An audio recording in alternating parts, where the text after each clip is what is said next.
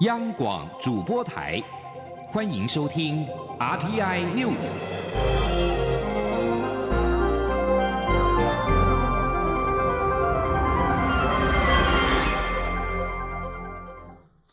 各位好，我是主播王玉伟，欢迎收听这节央广主播台提供给您的 RTI News。今天是二零二零年五月十八号，新闻首先带您关注。台湾能否以观察员身份参加世界卫生大会 （WHA）？法新社报道指出，一份议程文件显示，世界卫生组织秘书长谭德赛宣称，台湾与会问题的提案已经送交世卫大会总务委员会审议。第七十三届世界卫生大会预定从今天起到十九号以视讯会议的形式进行。虽然遭到中国反对，美国总统川普的政府仍多次呼吁让台湾参与。包括贝里斯、瓜地马拉、马绍尔群岛以及洪都拉斯在内的将近十五个国家，已经致函谭德赛，要求将台湾与会的问题列入议程。法新社报道，在一份关于 WHA 议程的五月十五号文件当中，谭德赛表示，台湾与会问题的提案送交总务委员会审议。通常在每一届世卫大会召开时组成的总务委员会，由数个地区的十五个成员国所构成。委员会能够决定是否将其他议题列入既有议程当中。报道还提到，有鉴于俗称武汉肺炎的 COVID-19 疫情，总务委员会将无法在十八号开会，但是各国仍然可以在十八号要求对台湾与会问题进行表决。继续关注国际疫情动态。意大利民防保护局十七号通报，境内新增一百四十五起 COVID-19 死亡病例，这是自三月九号以来最低的单日通报死亡数据。新增六百七十五起确诊病例，更是三月四号以来的最低。根据路透社报道。意大利民防保护局指出，从二月二十一号疫情浮出台面以来，染疫不治的病患总数如今增加到了三万一千九百零八人，在世界各国当中排名第三，仅次于美国及英国。而目前仍然染疫的病患，从前一天通报的七万一百八十七人，下降到十七号的六万八千三百五十一人。在英国方面，英国商业大臣夏马十七号表示，境内新增了一百七十起死亡病例，这是三月二十四号以来最低的单日官方通报死亡数据。全国共有三万四千六百三十六人染疫不治，而目前约有一万零三十五名的住院患者，比上周同时间少了百分之十五。不过，夏马十七号悲观的表示，有可能他们永远无法取得成功的冠状病毒疫苗。英格兰地区十七十三号起开放无法在家工作的业种复工，并且让民众无限制的可以外出运动。英国首相强生向同党议员表示，他希望民众生活能够在七月能够大致恢复正常。而在亚洲地区，印度武汉肺炎确诊病例在十六号突破八万起，超越中国之后，十七号又增加到了九万多例。由于疫情持续攀升，印度政府十七号晚间宣布第三度延长全国的封锁期，直到五月底为止。而在国内的防疫动态方面，台湾已经连续十天没有新增 COVID-19 确诊病例。针对地方政府来函询问八大行业的副业问题，中央流行疫情指挥中心指挥官陈时中十七号明确表示，无论酒店、舞厅或是夜店，只要地方政府能够落实防疫新生活，确保相关人员都能够办得到。可以能能够联系到，就可以由地方视情况开放，而且不一定要强制实施实名制。请央广记者吴丽君的采访报道。面对台湾武汉肺炎疫情控制得宜，按捺不住的八大行业不断央求政府早日开放复业。对此，中央流行疫情指挥中心指挥官陈时中十七号在疫情记者会上明确回复台北市政府来函询问八大行业场所是否强制实施实名制。陈时中表示，并未强制。他说，并不是强制的规定，哈，一定要。每一种情况的一个实名制，只要能够确保哈能够快速的联络哈的这样的一个记录就可以。此外，针对高雄市政府询问酒店及舞厅是否由中央统一宣布复业，或由地方政府自行规划复业其程，陈时中也重申，只要地方政府能落实防疫新生活，确保相关人员的安全，并且都能联系到，即可由地方视情况开放。他说：“持社交距离，或者适当的梅花座，或是有隔板的区隔，那落实个人的健康卫生的防护，好，那戴口罩，那量测体温，那入口场所能够提供一些洗手相关的一些清洁用品，能够确保联系得到。那如果地方政府能够做到这样子，就可以来开放。而对于坊间传言酒店有限制，但夜店没有限制，陈时中则是强调没有这样的情况。他说。没有这样的情况，所有的场所都是要符合我们防疫新生活这样的一个规定，纵使在夜店也要符合相关的这些基本的个人防护才可以。陈世忠指出，有些夜店进来如果太拥挤，又没有办法落实防疫，将责成地方主管机关加强辅导。中央广播电台记者吴丽君在台北采访报道。中央流行疫情指挥中心十六号表示，将放宽商务人士来台居家检疫的时间，从十四天降至五天，引发外界忧虑。对此，陈时中表示，一定会在科学基础上跟专家讨论，做最好的安排，绝对不会放松守护的底线。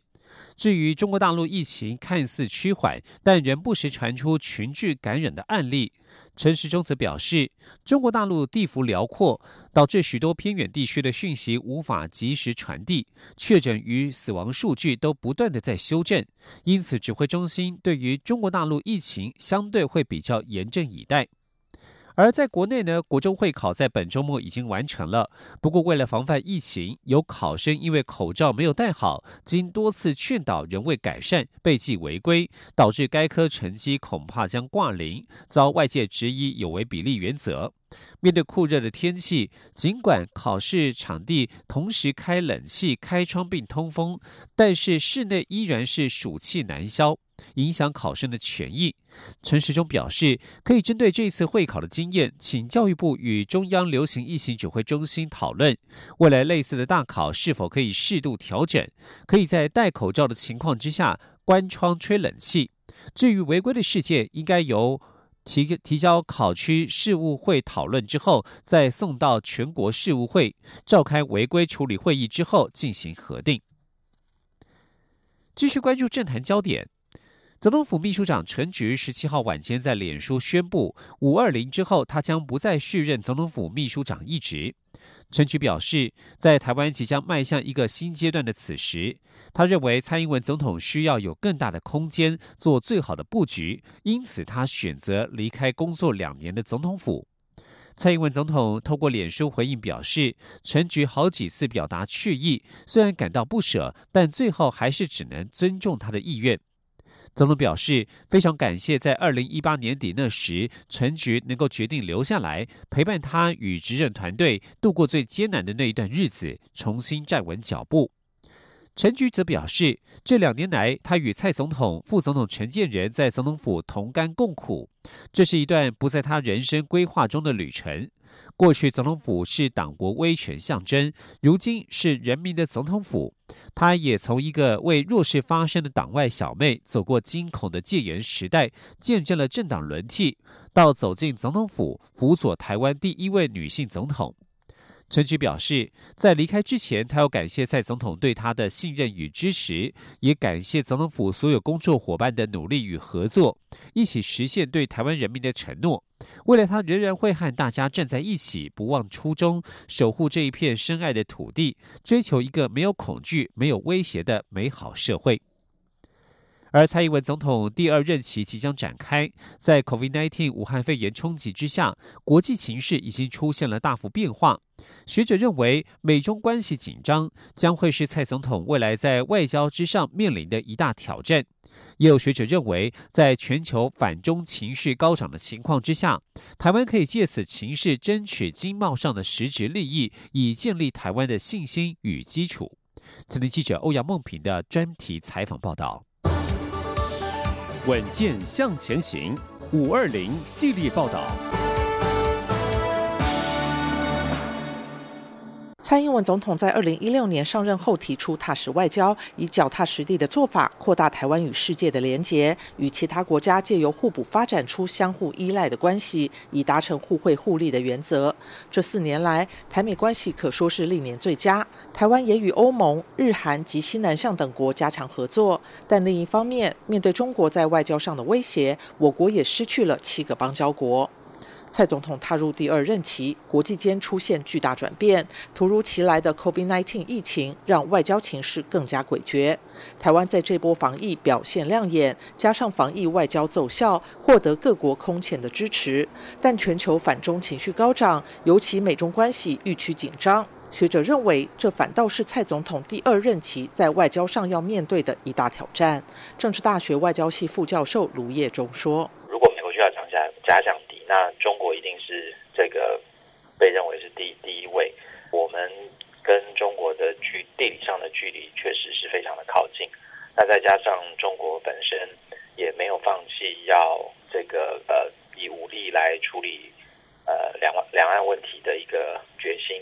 所以在这样的情况之下，接下来最大的挑战应该就是如果美中的互动关系持续恶化，啊，台湾在这个中间距离中国这么近。那我们有什么方式？是不是能够有呃避险的一个策略？国安局长邱国正日前在立法院答询时曾指出，面对美中局势，台湾要趋利避害，不要被卷入纷争。正大东亚所名誉教授丁树范也指出，就像前白宫主管中国政策的何瑞恩。表示美中关系已经从竞争转为对抗局面。他认为，以美国目前不管是国会、智库，甚至整个社会对中国的印象都越来越不好，美中关系应该会更加恶化。台湾有时还是难免被卷入，被北京拿来出气。但如果中国领导人习近平对于美中关系设下停损点，或许就会减减少台湾被卷入的程度。对于未来的美中台关系，卢业中则认为，关键还是在于北京的态度。如果北京仍对台湾当局筑起高墙，只会更加将台湾推向美国。北京必须考虑因此付出的成本。他说：“北京的任何政策的选择也都会有它的成本。那如果说这个情况持续恶化，那台湾也被迫跟美国站在同一边，那对中国来讲，它的选项恐怕就呃武力。”来解决这个问题的这个成分或者它的考量，可能就越来越高。那同样的武力选择走武力这个政策，它的政策成本，呃，北京是不是愿意负担这样子的政策成本？这恐怕也是北京必须要去考虑的。至于整体外交情势，卢业中指出，随着疫情趋缓，北京势必会展开另一波外交攻势，试图建立正面形象，但恐怕难以扭转国际社会所认定的事实。不过，中国失分未必就等于台湾得分，台湾还是要创造其他条件，包括与他国分享抗疫的经验，让国际注意到台湾与中国是不同的政治体制与运作方式。丁书范则认为，台湾很难与更多国家建立正式的外交关系，但可以转为开创经贸上的实质利益。他指出，过去三十年的全球化是建立在中国化之上，但在全球反中情绪高涨、中国目前的战狼外交也引发欧美国家顾虑的情况下，未来在技术发展或生产上不会再选择中国。他说：“现在基本上很多很多国家，呃，特别是欧。”西方国家，我我对西方国家主要界定是欧洲跟美国的啊，要么他们对于中国的这个呃顾虑很多，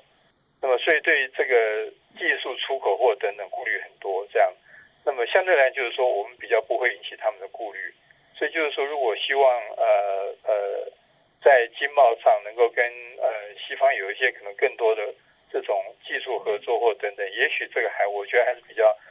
性可能还是高一些。至于中国是否会持续夺取我邦交国，丁书帆认为这的确是个麻烦的问题，台湾必须务实看待。另外，也必须观察美方在此事上的影响力。他说：“站在习近平立场，如果不砍一两个台湾的邦交，这个他对内也很难交代了。我觉得，必须大家很很很很务实的来看这个问题了。所以就这个部分，将来我觉得就是说，呃，再少一两个，我觉得大概是不可避免。只是说不知道是哪一个会会会会先被砍，我也不知道了。坦白讲，所以这东西肯定变成说要配合美国那个叫做什么台北法案的部分，看看怎么样能不能一起来处理吧。卢业中也认为，以北京目前的决策模式与惯性，势必会再挖台湾的墙角。他并点名应该注意梵蒂冈及巴拉圭近期的变化。卢业中指出，政府在这方面的预做准备，不只是单纯与北京进行邦交上的零和竞赛。我国毕竟是民主国家，民众对于这个议题可能有不同的看法，因此不如尽可能呈现目前双边关系的现实所在，并让台湾内部进一步理解我国在这些议题上所碰到的困难，并试图从中建立起比较全面性、让民众可以接受的共识，甚至共同寻求努力，如此。才能与北京进行一场比较持久的竞争。中央广播电台记者欧阳梦平专题报道。我是三军总院院长蔡建松。武汉肺炎疫情蔓延全球，为降低国内群聚感染风险，今年所得税申报已全面延长到六月三十日。建议大家善用网络报税工具，如需前往国税局报税，请配合以下相关措施：使用国税局官网的线上取号功能，降低现场等待时间。请全程佩戴口罩，配合量体温，保持社交距离。有政府，请安心。资讯由机关署提供。现在时间是上午的六点四十六分，我是主播王玉伟，欢迎继续收听新闻。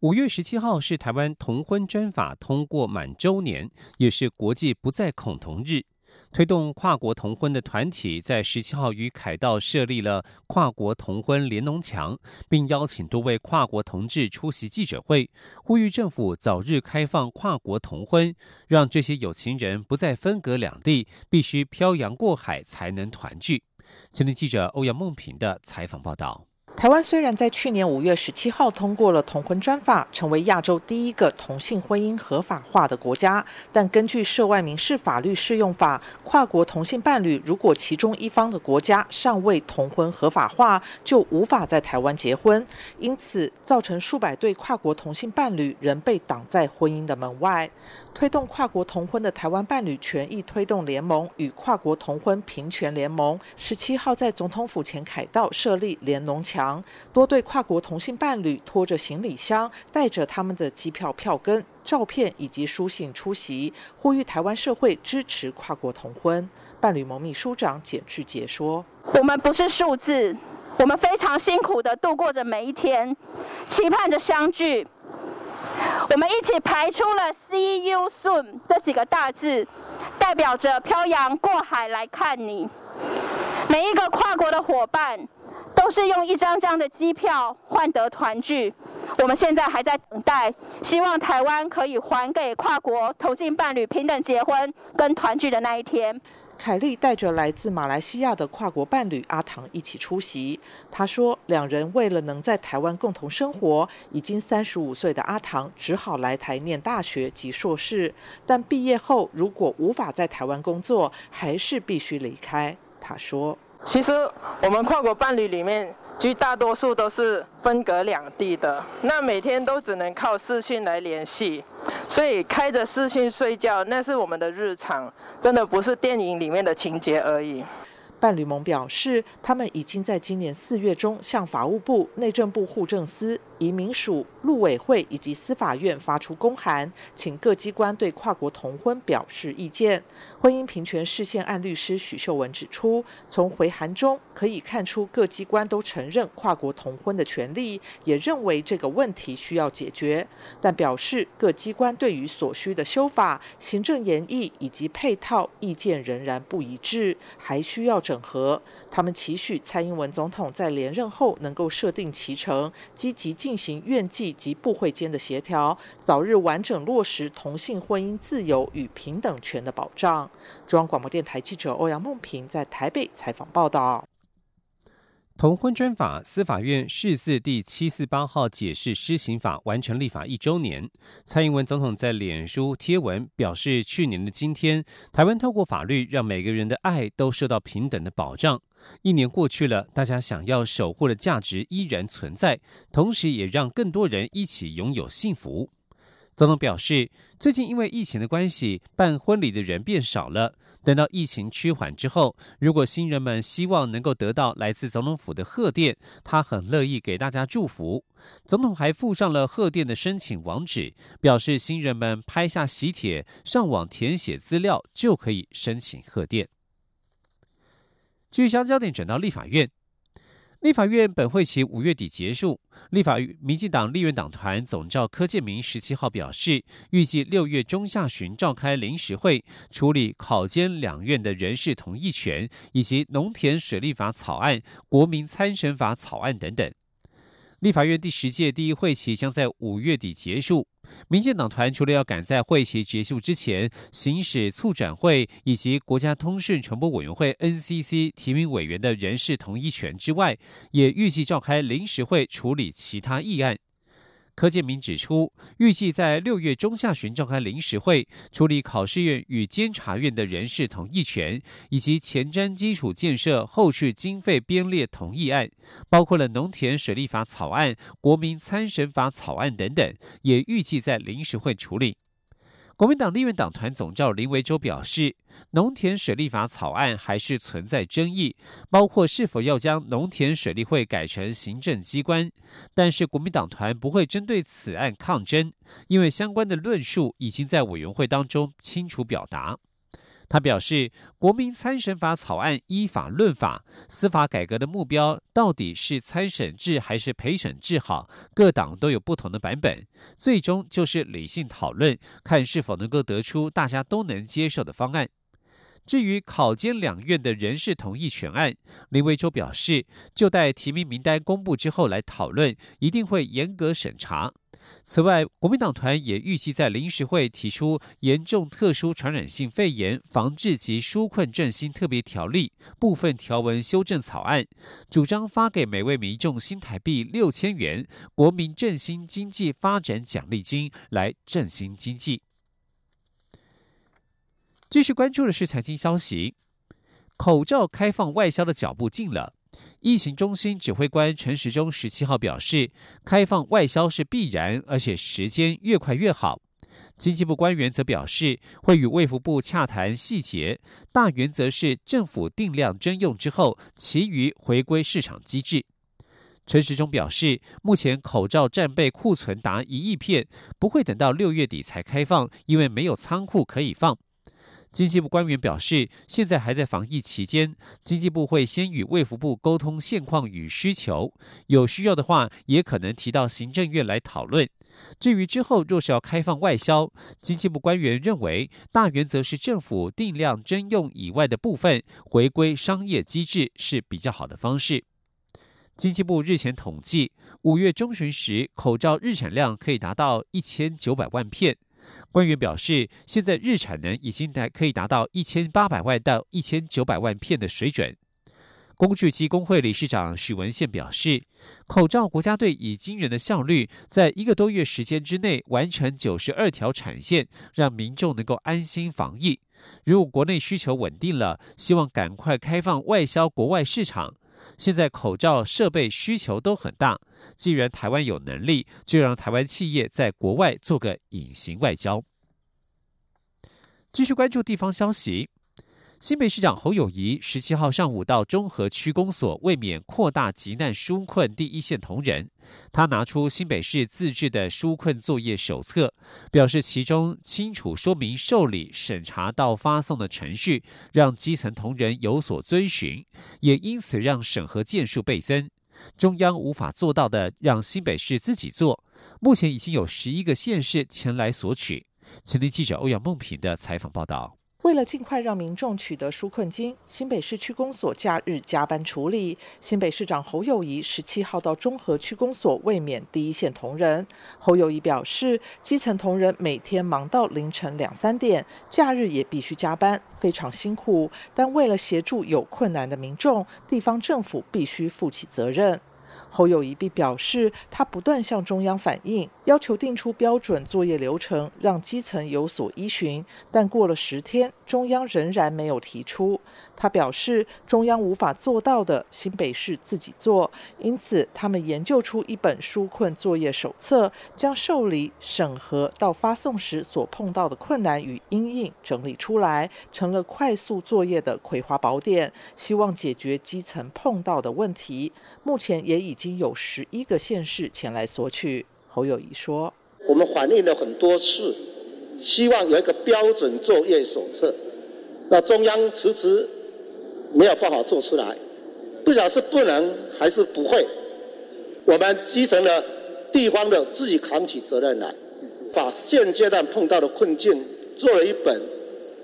标准作业手册，从受理、审查到发送。”交得非常清楚，让底下好遵循。